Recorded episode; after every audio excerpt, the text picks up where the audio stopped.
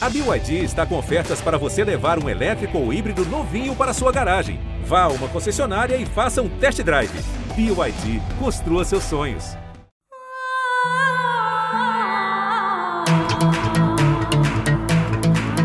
Esse é o Partiu Qatar, um projeto original GE Podcasts, que vai invadir o Sexta Estrela nesses meses que antecedem a Copa do Mundo. Aqui, às quartas e sextas-feiras, a gente vai trocar figurinhas e apresentar os 32 países e suas seleções que vão ao Qatar disputar o Mundial. E você muito se engana se acredita que a gente vai falar só de futebol. É claro que vai ter muito campo e bola, mas também tem história, geopolítica, cultura, curiosidades e o que mais der na telha. Com muita informação e bom humor, vamos te deixar pronto para ver todas as partidas e saber tudo o que está rolando. Então, partiu Qatar, EV! Partiu Qatar, Aninha!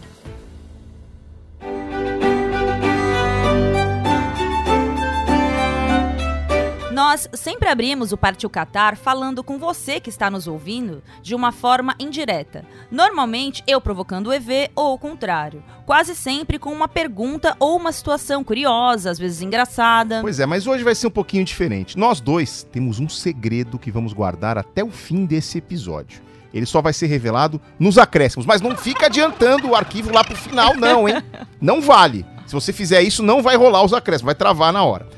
Até lá, a gente vai te convidar a viajar no vigésimo país do Partiu Qatar de outra maneira. Contar uma boa história é uma arte e dá para fazer isso de centenas, milhares de formas, de diversas formas, Everaldo. E a que vamos escolher hoje começa numa viagem no tempo há exatos 30 anos. Era uma vez um reino encantado no norte da Europa terra de castelos mágicos, guerreiros vikings, navios piratas e um povo muito feliz. Mas também um pequeno país sem muita tradição no futebol, que sonhava com seu primeiro título e tinha diante do espelho a geração mais talentosa de sua história. Só que ela ainda não era boa o suficiente. Por isso, não podia frequentar o mesmo lugar que os grandes naquele longínquo ano de 1992. Andava triste pelos cantos porque sabia que tinha faltado muito pouco para chegar à festa, um ponto para ser mais exato. Só um convite mágico salvaria o reino das terras planas desertas e florestas do norte. E acredite, ele veio. Uma guerra tirou um dos concorrentes da festa, logo aquele que tinha acabado um pontinho à frente deles e os impedido de participar do grande evento. Aí os anfitriões foram correndo avisar que eles herdariam a vaga. Claro que aceitaram de pronto, e o reino virou a noite em festa.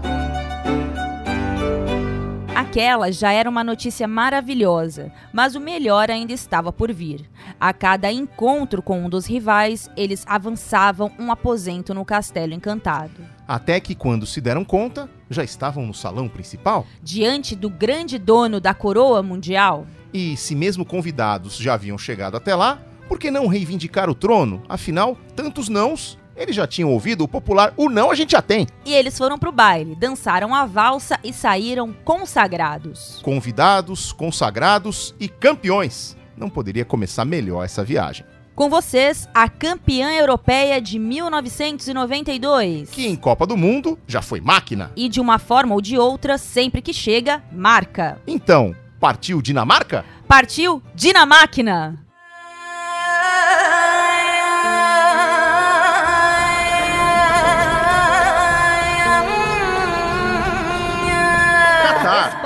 Equador, Costa Rica, Senegal, Alemanha, Holanda, Japão, Inglaterra, Bélgica, México, Camarões, Polônia. Brasil. É um ótimo time com poucos problemas e muitos pontos fortes. Partiu Qatar, Aninha! Partiu Qatar, EV.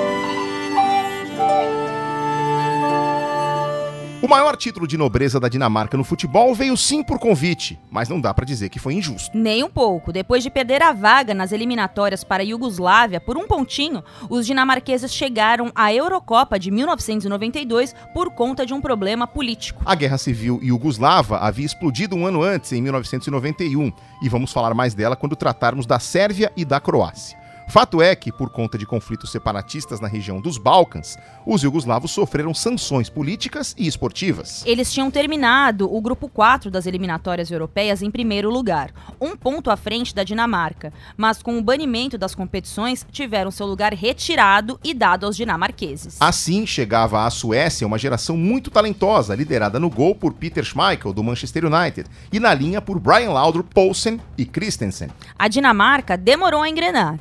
Começou empatando 100 gols com a Inglaterra, depois perdeu para os donos da casa e a classificação era improvável contra a França. Mas aí começou o conto de fadas nórdico. A vitória por 2 a 1 classificou os dinamarqueses em segundo lugar. Na época, a Euro era um torneio bem enxuto, com apenas oito seleções em dois grupos. Os dois primeiros de cada chave se classificavam já para as semifinais. E a Dinamarca encarou os campeões europeus holandeses, a geração fantástica de Marco van Basten, com novos talentos como Frank Rijkaard e Dennis Bergkamp. Depois de um 2 a 2 eletrizante no tempo normal e na prorrogação, a vaga veio nos pênaltis, 5 a 4, e com o brilho do excelente goleiro do Manchester United, que pegou o pênalti de ninguém mais, ninguém menos do que Marco van Basten. in the tournament. Oh, and he hasn't scored now. Schmeichel has saved it from all people. Marco van Basten. Na decisão, 2 a 0 na campeã mundial Alemanha, gols de Jensen e Wilford. Og der kan Vilvoorde. Ja!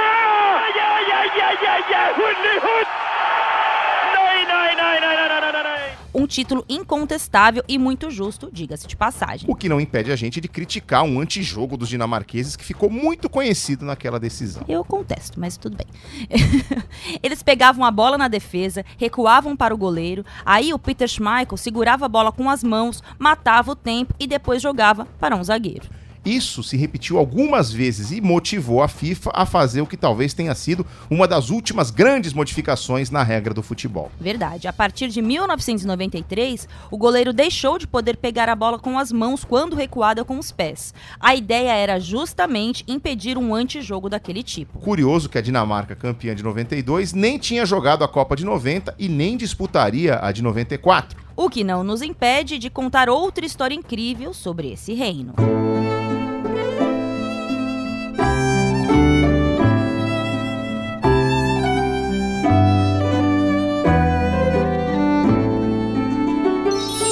Era uma vez um rei viking que fazia sua primeira grande travessia por mares do norte. Ele navegou rumo ao Atlântico para desembarcar no Novo Mundo. O destino? Terras Aztecas. Por lá encontrou os maiores entre os grandes no torneio mais nobre do planeta. Há 36 anos, grandes reis já haviam sido coroados: o brasileiro e o italiano por três vezes, o alemão e o uruguaio por duas. Muito se falava de um fidalgo argentino baixinho, invocado, que fazia diabruras com as pernas e travessuras com la mano de Dios. La pelota no, la pelota no se mancha. Mas havia também lugar nessa fábula para o rei viking desconhecido. Ele ousou desafiar e vencer o tricampeão alemão, o bicampeão uruguaio e um nobre escocês. No caso do uruguaio, foi uma derrota daquelas humilhantes, 6 a 1. Ainda bem que parou no 6. Já tava me lembrando uma coisinha aqui que eu não gosto muito de lembrar. E lá vem eles de novo. Calma, calma, isso aqui não tem nada a ver. Não, não tem nada a ver com isso. Mas é outro episódio. Pula isso aí. Aí todos começaram a reparar do novo monarca. Será que ele roubaria a grande coroa dos reis favoritos? Era a hora dos duelos de matar ou morrer, e ele já havia ganhado o apelido de Máquina. Mas, ao cair em si, ao se dar conta de sua importância, não resistiu à falta de experiência e de tradição. Foi levado ao chão com requintes de crueldade, abatido sem dó por Dom Emílio de Espanha. 5 a 1. Assim, a aventura em terras astecas mexicanas chegava a um triste fim. Com a 1 tem a chance a Espanha. Partiu o Tragueio, pé direito, bateu. Gol!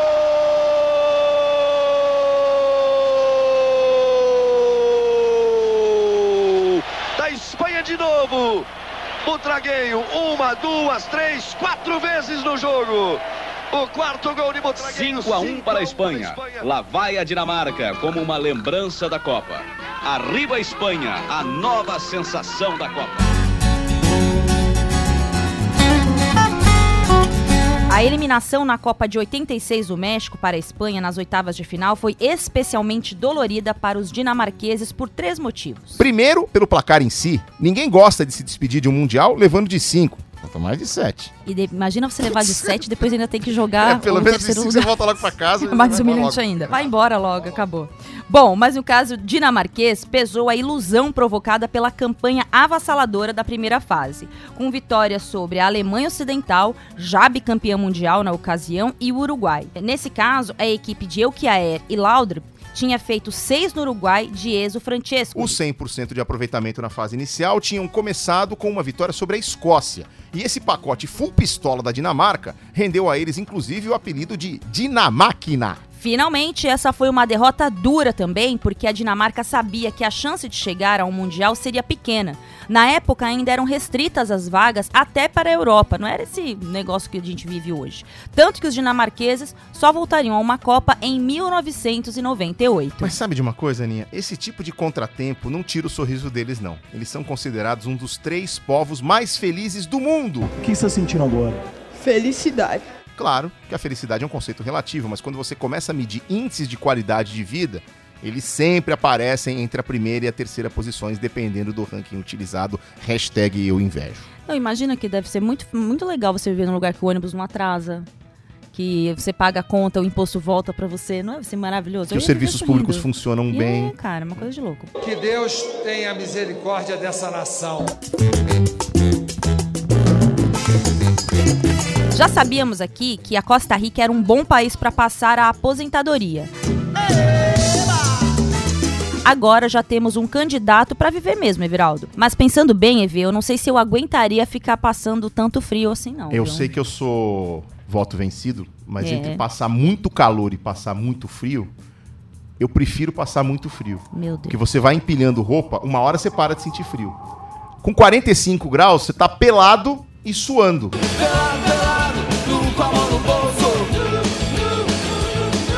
Não adianta nada, assim. Como é que você, como é que você vence o calor extremo? Tô falando de coisas extremas, entre calor e frio extremo. Como é que você vence esse calor extremo? O comentário que eu gostaria de tecer nesse, nesse podcast, ele não poderia ao ar. Tá. Devido a questões de idade, pra quem gosta de frio e não do calor. Mas a gente vai seguir aqui na, no fio da amizade, aqui. A nossa amizade está abalada. Então, é só um pouquinho, daqui a pouco eu volto. Beleza. Vamos em frente. Bom, frio faz mesmo por lá, mas sabe que menos do que em outras nações nórdicas. E isso se explica porque a Dinamarca é o país mais ao sul entre todos da região. O inverno não é muito frio, as temperaturas médias nos meses frios batem zero grau e o verão tem média de 15,7. Acho que você aguentava, viu, Aninha? É verdade. Quer dizer, é frio, mas poderia ser mais, né? Bom, Ivy, acho inclusive que é uma boa hora pra gente falar um pouco sobre o reino da Dinamarca. Ah, então aquele papo de era uma vez, reino, mar do norte e viking não era só historinha, não? É historinha, mas também um pouco do nosso grande roteiro de hoje, que tá bem iluminado. E vamos revelar o milagre, sem dizer o santo. O autor da inspiração só vai ser dito lá nos acréscimos. Ah, a gente também foi pego de surpresa! Ah! É, Aninha, mas eu acho que já dá pra falar um pouco mais de um dos berços da civilização viking.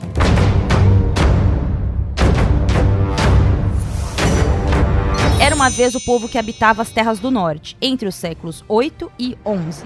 Eram navegadores, piratas, exploradores, guerreiros e comerciantes que se lançavam ao mar para expandir seus domínios e conquistar povos. Os vikings navegavam em embarcações leves à vela e remos chamadas dracares para viajar do Oriente até terras da Islândia, Groenlândia e o equivalente à Península Ibérica, além do que hoje é o Reino Unido. Reis dinamarqueses como o Canuto II chegaram até ocupar o trono inglês no século IX e estabeleceram uma dinastia no que chamamos Escandinávia e nos países nórdicos. Não é a mesma coisa Escandinávia e Nórdica? Não exatamente. Escandinávia é uma região de terras ao norte da Europa, que formam uma península, local de litoral muito grande, gelado e de diversos lagos.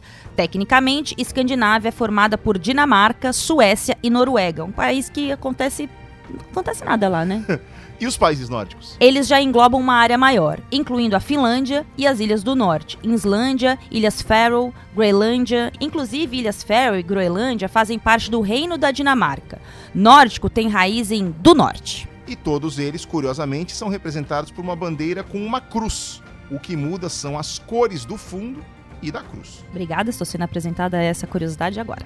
No caso da Dinamarca, fundo vermelho com cruz branca. Da Finlândia, fundo branco com cruz azul. E da Suécia, fundo azul com cruz amarela. Noruega, cruz azul em fundo vermelho e por aí vai. Se ainda não chegamos ao Era uma vez um reino, então é bom dizer. Era uma vez uma monarquia que surgiu por volta do século VII em terras nórdicas. A Dinamarca foi unida pelo rei Haroldo I, também conhecido como Haroldo Dente Azul, em 958. Como é o Bluetooth aí? É, Haroldo Bluetooth. Depois do Barba Ruiva, agora tem o Dente Azul? Pois é, exatamente. Harold Blatand era o nome do cara no alfabeto rúnico, usado antigamente em países germânicos e da Escandinávia. E isso queria dizer em dinamarquês Haroldo Dente Azul mesmo. Ele uniu e pacificou regiões da atual Dinamarca com a construção de cinco fortes em locais estratégicos. E então anexou a Noruega e fez um cambalacho familiar ali para ter também a Suécia, mas isso acabou não durando muito tempo. Alô, Cristina Rocha, é o caso de família aqui, Everaldo. Pois é. Uma curiosidade, Aninha, é que dente azul em inglês é Bluetooth. E se você está pensando que a tecnologia de transmissão de dados tem relação com o Haroldo, acertou em cheio. Inclusive, a empresa sueca que trabalha no desenvolvimento dessa tecnologia tem uma pedra em homenagem ao dente azul na sede da empresa. A ideia é representar pela história de Haroldo o que a tecnologia pretende fazer: unir o mundo dos dispositivos móveis. Caramba, Everaldo Marques. Daqui a pouco vão dizer que o Wi-Fi também é homenagem a um mineiro. Wi-Fi. Ai, meu Deus do céu, fala tempo! Tempo! Essa foi no fígado.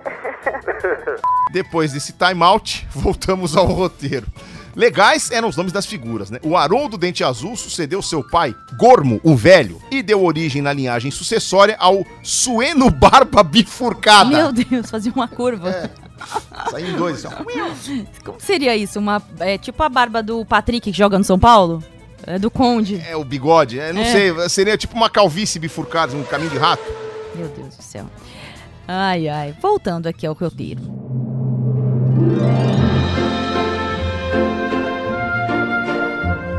Era uma vez um reino dinamarquês. Tanto fez que na segunda vez, em linguajar futebolês, pisou no solo francês. Se a Copa lhes era cara e a chance bem rara, uma coincidência bizarra começa e não para. Veja que cenário trouxe o sorteio. Como adversário, o francês logo veio. Uma vez, vá lá, é circunstância. Duas, quem sabe, redundância. Agora quatro em seis não cabe. É implicância.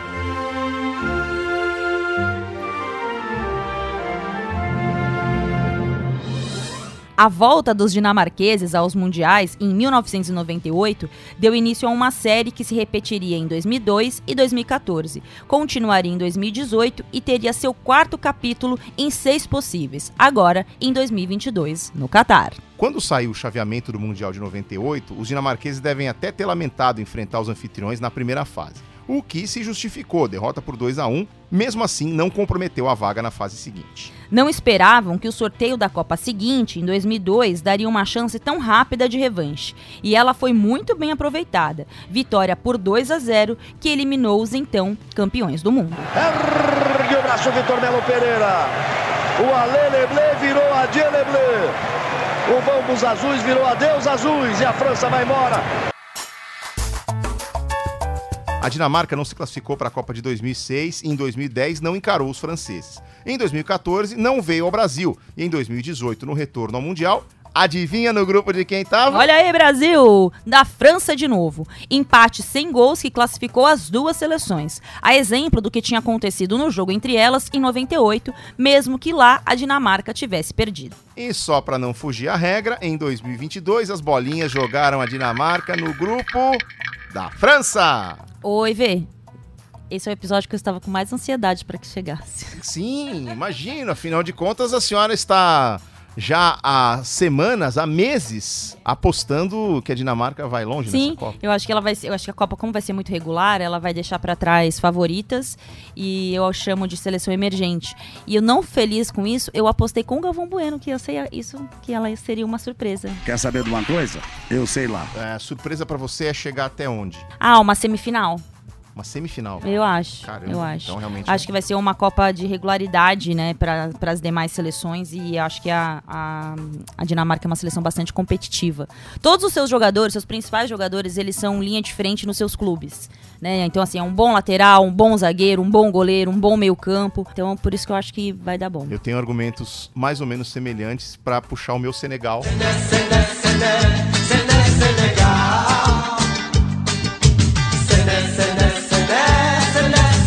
É. Meu Senegal é por aí também, assim, tem o melhor goleiro do mundo, tem o Sadio Mané, tem o Koulibaly, enfim, não. Mas então, só pra gente fechar. É, é Dinamarca e França nesse grupo ou você acha que a Austrália e Tunísia podem aprontar? Não, é Dinamarca e França em segundo, o que vai dar treta. Pogba e Mbappé. Nessa ordem, Dinamarca em primeiro, França É. quinto, assim. Printa aí, Brasil. Printa. Printa aí e em dezembro a gente fala sobre. Porque é- eu digo dezembro porque dezembro é quando vai terminar a primeira fase, né? A terceira rodada da primeira fase é ali pro- pelo comecinho de dezembro, então a gente vai, já vai conseguir saber se isso aí se confirma ou não. Pra me ajudar nisso, a confirmar as minhas expectativas, a gente vai trazer ele. Ah. Alexandre Losetti, Viraldo É Marques. isso aí, que rolem os dados então da Dinamarca, Losete.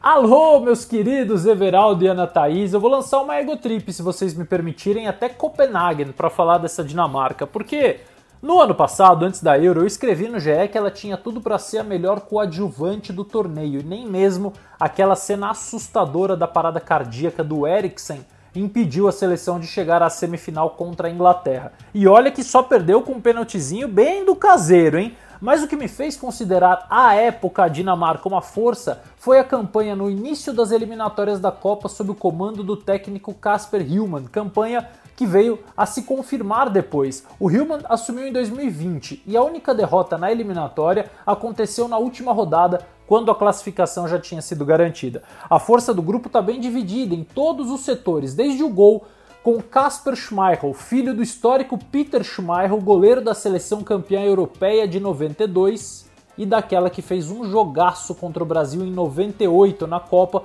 e tinha os irmãos Laudrup como protagonistas. A zaga dessa atual seleção tem Andreas Christensen, que trocou o Chelsea pelo Barcelona, rápido e eficiente na bola aérea, e o capitão Simon Kjaer, que chamou atenção pela forma como agiu quando o Eriksen passou mal, como verdadeiro líder que ele também é em campo. No meio-campo, o Pierre-Emile Hoiberg e o Thomas Delaney formam uma dupla de volantes bem firme sem a bola e que começou a participar mais do jogo ofensivo. À frente deles, o Eriksen, felizmente recuperado. E quando ele teve que se afastar, a seleção viu a ascensão de Mikkel Damsgaard, jovem de 22 anos que desabrochou e tem um futuro brilhante jogando pelos lados e por dentro.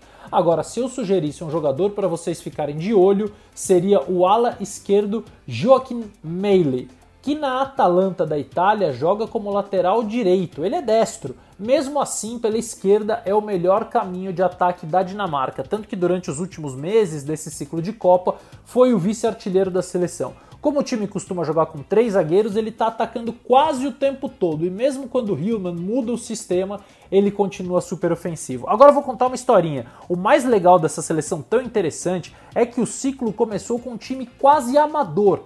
É isso mesmo, no primeiro jogo pós-Copa, em setembro de 2018, os jogadores profissionais estavam rompidos com a federação por divergências sobre direitos comerciais e imagens. Então, reuniu-se um time de estudantes, vendedores, jogadores de futsal para enfrentar a Eslovênia, que acabou ganhando por 3 a 0. Mas eu juro que no Catar eles vão ser bem mais fortes do que isso, viu, Aninha e EV? Até mais!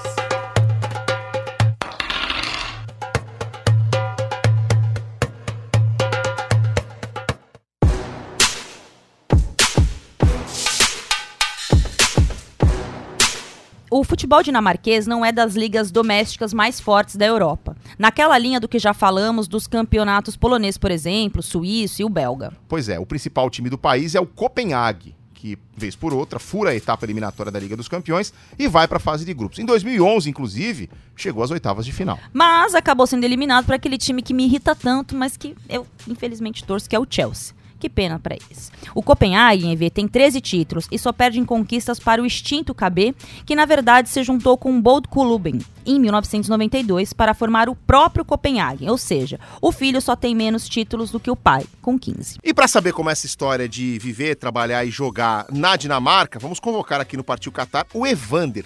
Que Evander? Aquele que deixou o Vasco da Gama sem é, que o torcedor sentisse muita saudade, na verdade, né? Em 2018, foi negociado com 23 anos para o Midland, inicialmente por empréstimo, e depois de uma temporada, a equipe da Dinamarca exerceu a opção de compra e adquiriu o jogador por, na época, valores aproximados de 10 milhões e meio de reais. Fala, Evander, bem-vindo ao Partiu Qatar. O estilo de vida das pessoas aqui é bem diferente. O dia começa bem cedo e acaba cedo também. Eu não tive muita dificuldade de me acostumar aqui em relação à vida e à comida, por exemplo. Acho que foi mais a questão do frio mesmo. Além de ser frio, é um país que venta muito. Futebol não é o esporte número um na Dinamarca, mas a cada ano que passa vem crescendo bastante. Desde quando eu cheguei dá pra ver a evolução e a cada dia que passa o esporte vai ganhando mais fãs. Eles estão bem confiantes para a Copa do Mundo. Eles não esperam ganhar, obviamente, mas estão confiantes de que podem fazer uma boa campanha. A seleção foi uma das primeiras a se classificar para a Copa, então isso animou muito eles. A Dinamarca é uma monarquia constitucional, seguindo o modelo clássico desse tipo de governo, principalmente na Europa. Quem manda de fato é o primeiro-ministro. Primeiro não, EV. Primeira, no feminino, Mette Frederiksen, desde 2015 no cargo. Aliás, é bom dizer que a rainha Margarida II também é mulher, o que é normalíssimo. Afinal, claro, o país é a Dinamarca. A rainha Margarida está no comando da nação desde 1972. A Dinamarca é um território não muito grande ao norte da Alemanha e ligado à Suécia por uma ponte. Na verdade, é formada por 443 ilhas, acredite, 76 delas habitadas. A parte continental do país se chama, Ana, tá brincadeira, chama-se Jutlândia e é a que faz fronteira com a Alemanha. E a ilha mais importante, Zelândia, por favor não confundir com Nova Zelândia, é onde está a capital Copenhague, aliás, a cidade mais populosa também. Populosa é um termo relativo, né? Porque aqui nós estamos falando de pouco mais de 500 mil habitantes que vivem em Copenhague e outros 300 mil em Aarhus, a segunda cidade mais populosa. No país vivem cerca de 5 milhões de habitantes, que é menos da metade da população só da cidade de São Paulo, isso sem contar Osasco, Barueri, etc, etc, etc, da região A metropolitana. gente tá em tanta sintonia que eu pensei em Osasco mesmo. Cachorro quente. É, também. E é em Copenhague, EV, que fica um dos lugares mais curiosos do mundo, a cidade livre de Cristiania, uma comunidade hippie regida por suas próprias leis no meio da capital dinamarquesa. Nos anos 70, uma área no bairro de Christianshavn, que era militarmente usada, foi abandonada. Aos poucos, algumas famílias foram se mudando para lá, ocupando esse espaço. O bairro e seu jeito de viver foi gerando curiosidade, e hoje em dia, cerca de mil pessoas vivem lá, nessa área de apenas 340 mil metros quadrados. Sem contar os muitos turistas que visitam ou que só têm entrado lá para fazer compras, seja de lembrancinhas mais baratas, pois lá não existem impostos, ou até consumir drogas leves, como maconha, o que não é permitido no resto do país. Vale lembrar que o comércio delas também é proibido pelas leis da Dinamarca. O lugar é conhecido por ser autogerenciado sob alguns princípios como reciclagem, arte e colaboração entre os vizinhos. E são tão independentes que ao sair do bairro existe uma placa: Você está entrando na União Europeia, avisando que você está de volta a Copenhague. A Dinamarca, aliás, pertence sim à União Europeia, mas tem sua moeda própria, a coroa dinamarquesa. Um euro vale pouco mais de 7 DKKs, sigla da coroa. Manter a moeda, além de questão econômica, é uma forma de preservar as tradições reais, já que estão cunhadas em suas faces figuras de monarcas históricos e até mesmo da atual rainha, a Margarida II. Curioso é que a maior área da Dinamarca não está nem perto da Europa. A Groenlândia é a maior ilha do planeta, com muito pouca gente, cerca de 50 mil pessoas, e quase toda com temperatura negativas durante o ano. É pra lá que eu vou mandar o Everaldo Marques na- daqui pra frente. Não precisa exagerar, tá? você é extremista e não faz isso. Fica, ó, a gente tinha voltado, a sintonia tava boa, não sei Não, história a gente tá Osasco, rompido cachorro até o quente. próximo episódio. Não, e não, Osasco, cachorro quente, pau cachorro quente de Osasco, com aquele monte de complemento lá, inclusive o purê pra dar aquela Sabia que no Rio de Janeiro o, ca- o cachorro-quente tem ovo de codorna?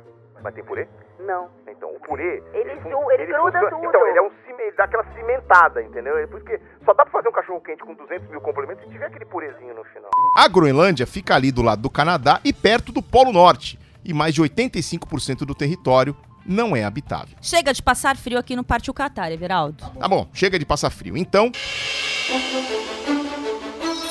Era uma vez um jogo quente, assim, bem pra frente, pra quem gosta de bola. Dois aviões a 600 por hora. A Dinamarca, no segundo Mundial, vinha cheia de moral. Nas oitavas de final, fez miséria. 4 a 1 na Nigéria. O Brasil repetia a receita, goleava por 4, Ronaldo inspirado, Chile despachado, não deixava suspeito. A geração de ouro da Euro jogava um futebol puro, mas se brilhava no ataque, lá atrás não era nem um pouco seguro. O Brasil, distraído, nem percebeu numa cobrança rápida. A defesa cedeu, a Dinamarca atacou, a zaga dormiu, o placar mexeu.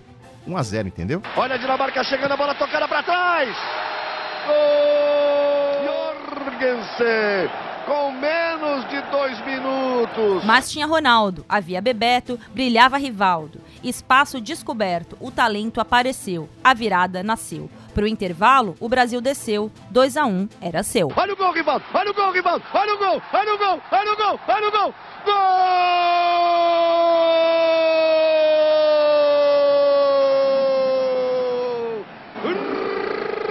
Rivaldo! Ah, mas o que dizer de Roberto Carlos? Decisão errada, bicicleta furada e a meta vazada virava pose para uma Dinamarca ousada. Roberto Carlos furou. Brian Laudrup bateu. Gol!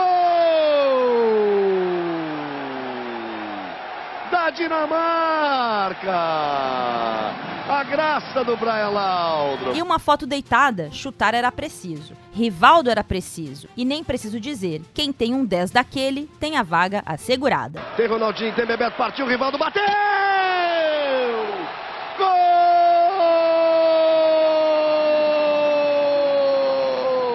A Dinamarca restou mais um bom conto de fadas.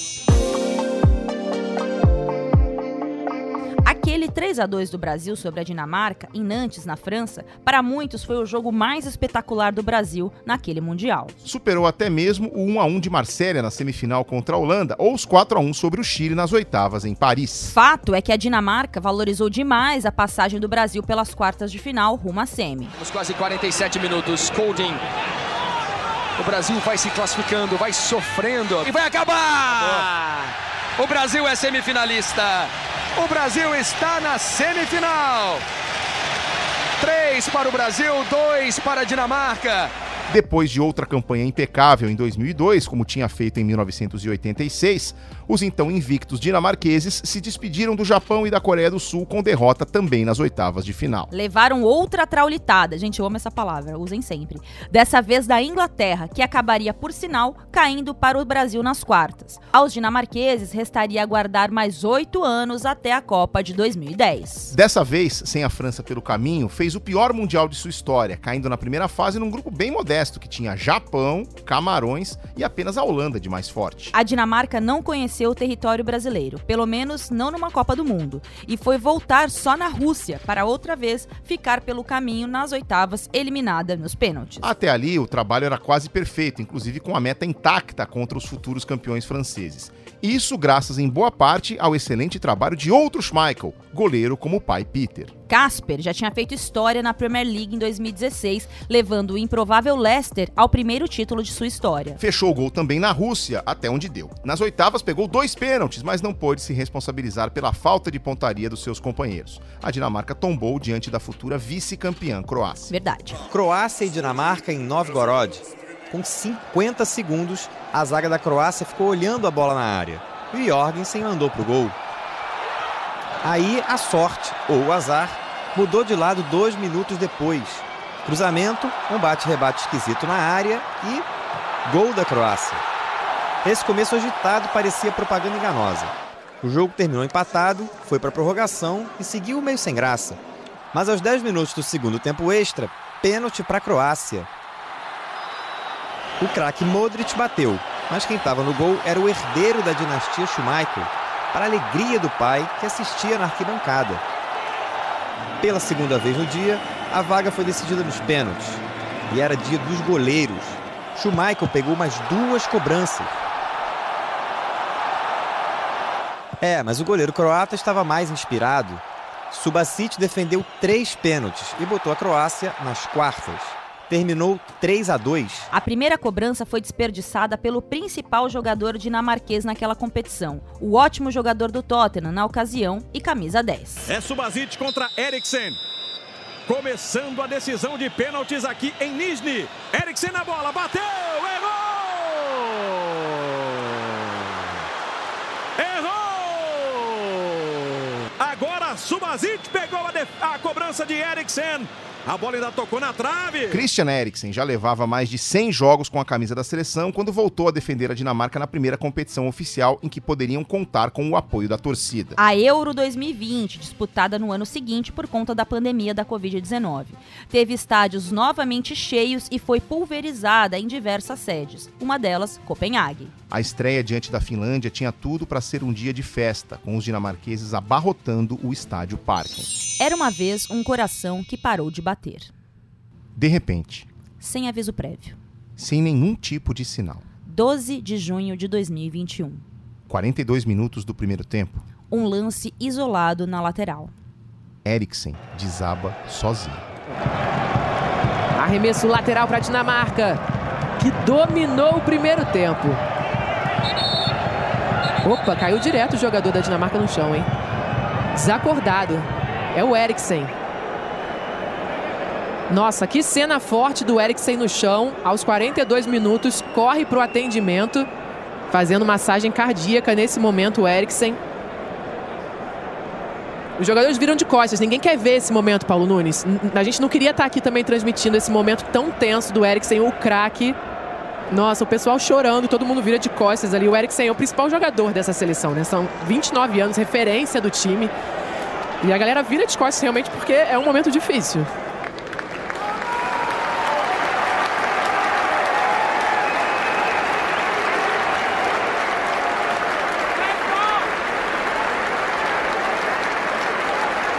Vai dar tudo certo, Eriksen. A gente está aqui na torcida. Nós estamos na torcida. O Brasil inteiro está na torcida. O mundo inteiro está na torcida por você, Eriksen.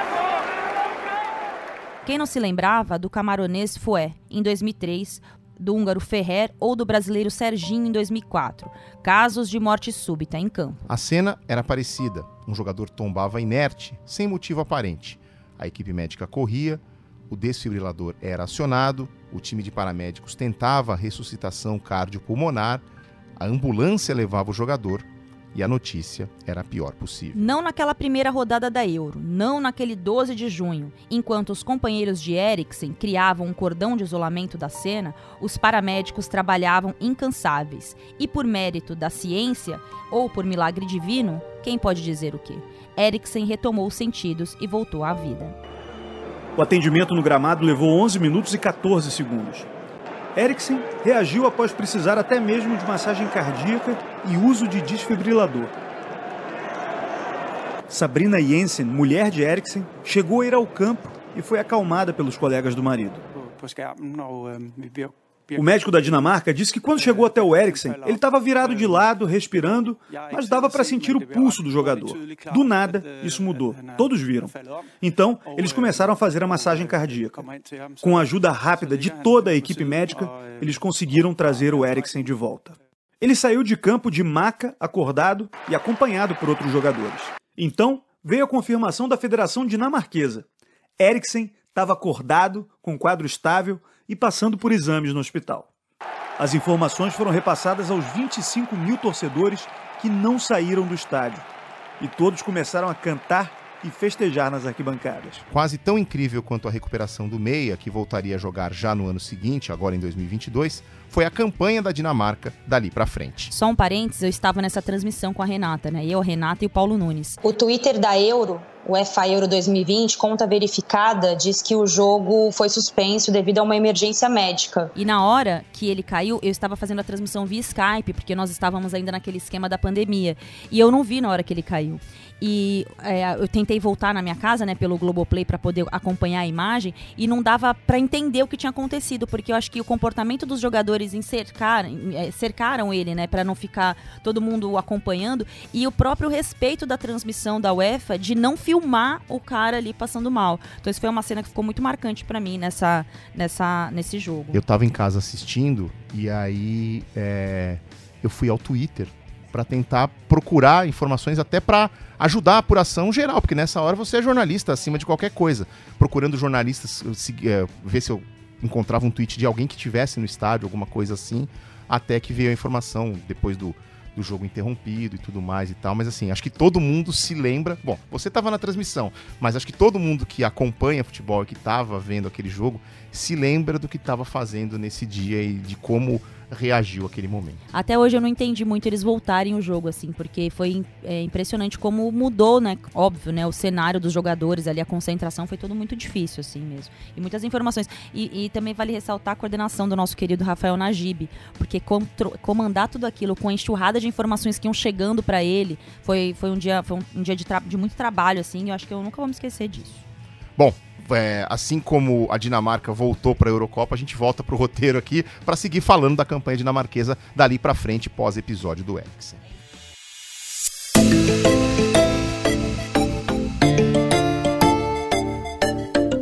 É isso aí, EV. Depois de perder aquele jogo de estreia por 1 a 0 se recuperou, fez quatro na Rússia em Gales, passou pela República Tcheca e por muito pouco, mas muito pouco mesmo, não desbancou a Inglaterra em Wembley para voltar a uma final de Euro para repetir a fábula de 29 anos antes. A Dinamarca saiu na frente, sofreu empate, resistiu até a prorrogação, quando um pênalti muito, muito discutível acabou selando o destino dos dinamarqueses. Raheem Sterling, no mano a mano, é do jeito que ele gosta, na linha de fundo. Sterling passou ainda, Sterling caiu, pediu um pênalti.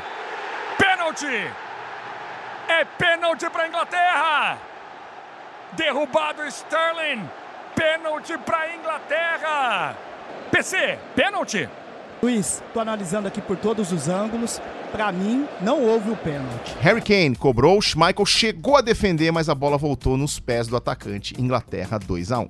Kane contra Schmeichel. Kane bateu o pênalti, Schmeichel pegou Kane. Gol!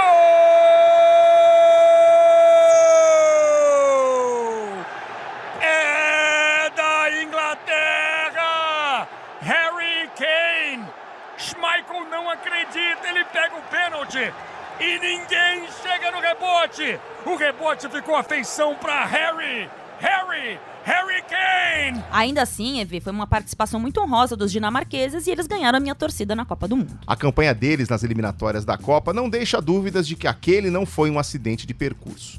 Em 10 jogos, 9 vitórias e apenas uma derrota. Junto com a Alemanha, a maior pontuação de um classificado para o Catar na zona europeia: 27 pontos em 30 possíveis. Aninha, com tudo isso, você ainda não se convenceu a dar uma chance para a Dinamarca? Não, eu dei chance como time e como país eu vou deixar para lá, tá, Everaldo? Que esse negócio de passar frio é? na Dinamarca não é comigo, não. Mas não é tão frio assim. Eu não achei 15 ah. graus para mim é muito. Bom, Saiba então de cara que você está perdendo o parque de diversões mais antigo do mundo, os Jardins de Tivoli ou simplesmente o Tivoli Park. Tivoli, Tivoli, tipo. É, não é aquilo que tem aqui no Brasil, não, né, Everaldo? Era uma vez, Aninha.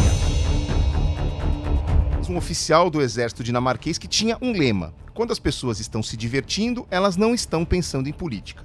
Em 1843, Jorg Carstensens convenceu o rei Cristiano VIII de que, baseado nesse lema, poderia ceder a ele um terreno na parte oeste de Copenhague. Nascia ali um parque de diversões, Everaldo Marque, parque de diversões, com mais de 60 mil metros quadrados, com o nome de Tivoli e Walhall. Tivoli em alusão ao Jardim de Tivoli, em Paris, e Valhall, que vai se chamar Valhall agora aqui em relação às minhas, às minhas manifestações, e, e Valhall em homenagem aos Jardins de Valhall, em Londres. E essa não é a única referência de diversão nem de infância na Dinamarca. O Lego, brinquedo ah, mundialmente conhecido por te permitir montar blocos encaixados e articulados, é uma empresa dinamarquesa. Chocada. Eu já sabia, sabe por quê? Eu comprei um pro meu filho no começo do ano veio com uma peça faltando. Aí você pede no site, eles te mandam de graça. Só que demorou dois meses para chegar. Por quê? Porque vem da Dinamarca. Olha Aí você tem que retirar no correio, assinar, não sei o que lá. É uma viagem internacional de uma pecinha que vem Legal, cara. Né? Inclusive, Evê, na pequena cidade de Bailon, você pode visitar a Legoland original, que data de 1968 e depois acabou sendo replicada em outras sete cidades do planeta. Inclusive tem uma na Inglaterra, uma dessas sete cidades, é Windsor na Inglaterra, onde fica o castelo. Uma vez eu fui de férias para lá com a minha família em 2017 Aí a gente conheceu o castelo, a Beth não tava lá na época. É, e aí a gente foi pra, pra Legoland, meu filho pirou. Eu pirei. Se eu pirei, imagina meu filho que tinha 7 anos na época. Bom, acho que não dá para dizer que falta encaixe, né? No time do professor Casper Hullman. Pelo menos inspiração para isso com o Lego não falta por. Então, EV, bora pros acréscimos, né? Era uma vez um mistério pronto para ser desvendado. Será que você, ouvinte, já desconfia? Como dirá Galvão Bueno, bora lá? Bora! Bora lá pros acréscimos! Na ciência, nas artes, no cinema e na cultura em geral, sobram dinamarqueses craques naquilo que fazem. Personagens conhecidos e importantes para a humanidade, cada qual na sua área. Podemos citar o filósofo existencialista Soren Kierkegaard, o físico Niels Bohr, fundamental para a elaboração do modelo atômico e da física quântica, ou mais recentemente, o cineasta Lars von Trier e seus filmes provocativos. Mas nenhum tem uma contribuição tão decisiva quanto um escritor de contos e fábulas infantis. Razão pela qual nós conduzimos esse episódio da Dinamarca de uma maneira diferente, como se contássemos uma história, ou melhor, várias. Enfim, está desvendado o mistério deste Partiu Catar. Era uma vez um gênio que criou obras como O Patinho Feio, O Soldadinho de Chumbo, A Pequena Vendedora de Fósforo e também A Pequena Sereia. Histórias conhecidas e amadas no mundo inteiro, filho de um sapateiro e uma lavadeira. E mais interessante, as histórias foram escritas numa língua que hoje é falada por menos de 6 milhões de pessoas. Hans Christian Andersen, autor de Contos de Fadas, um dos escritores mais traduzidos do mundo. Hans Christian Andersen nasceu em Odense, na Dinamarca, no dia 2 de abril de 1805. Escritor e poeta de contos infantis, publicou 168 fábulas e 156 títulos para crianças. Graças a ele, o dia 2 de abril é até hoje celebrado como o Dia Internacional do Livro Infanto Juvenil a leitura na infância ela precisa ser estimulada para que ela continue depois. E aqui no Brasil, eu acho que nós somos de gerações um pouco diferentes. Eu sou quase uma década mais velho que você, mas acho que nós aqui no Brasil é, nos alfabetizamos e tomamos gosto pela leitura mais com os quadrinhos do que com os livros. É, a Turma da Mônica, eu acho que é uma referência para todos, pelo menos para mim, não sei se para você, mas para minha geração, a Turma da Mônica é uma referência muito grande. Eu me lembro que da primeira vez que eu encontrei o Maurício de Souza, eu dei uma travada.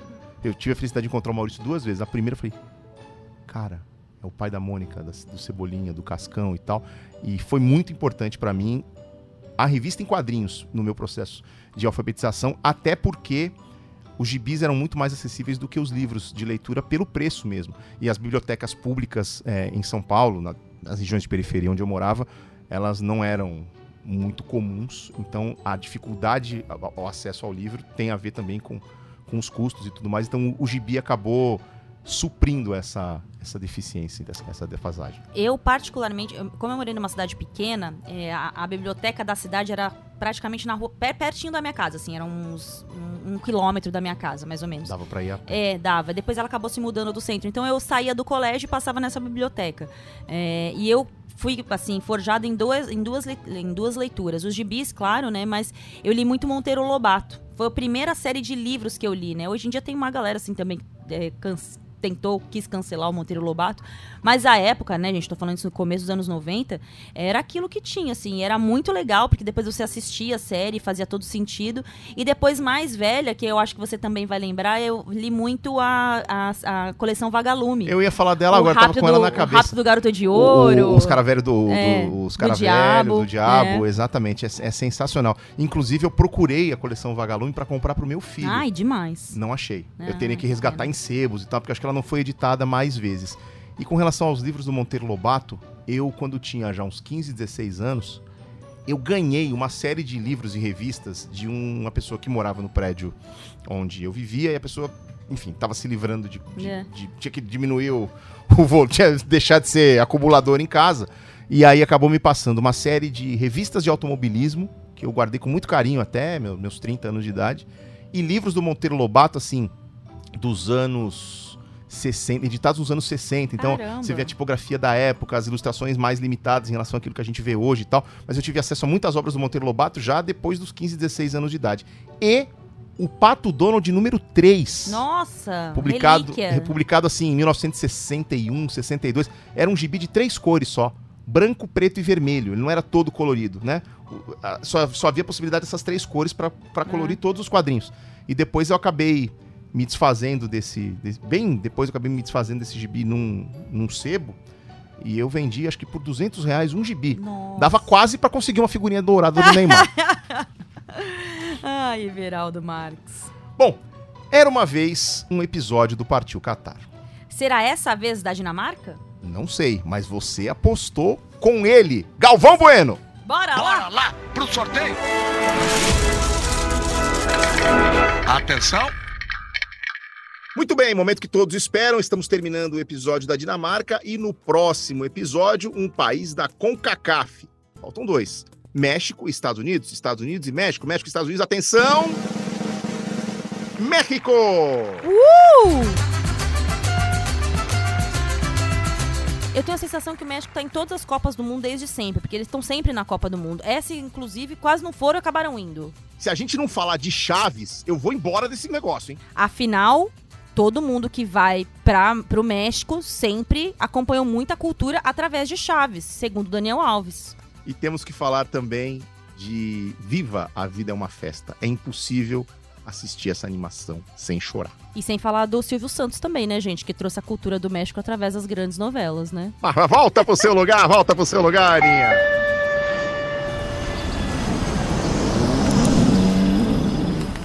O Partiu Qatar é uma produção original GE Podcasts, apresentada por mim, Everaldo Marques. E por mim, Ana Thaís Matos. Pesquisa, roteiro e produção são obras de Pedro Suaide e Rafael Barros. Produção de Denise Bonfim e apoio operacional de Lucas Garbelotto e Maurício Mota. Edição e sonorização do programa são feitas por Bruno Mesquita e Pedro Suaide. A coordenação de podcasts é de Rafael Barros e a gerência é de André Amaral.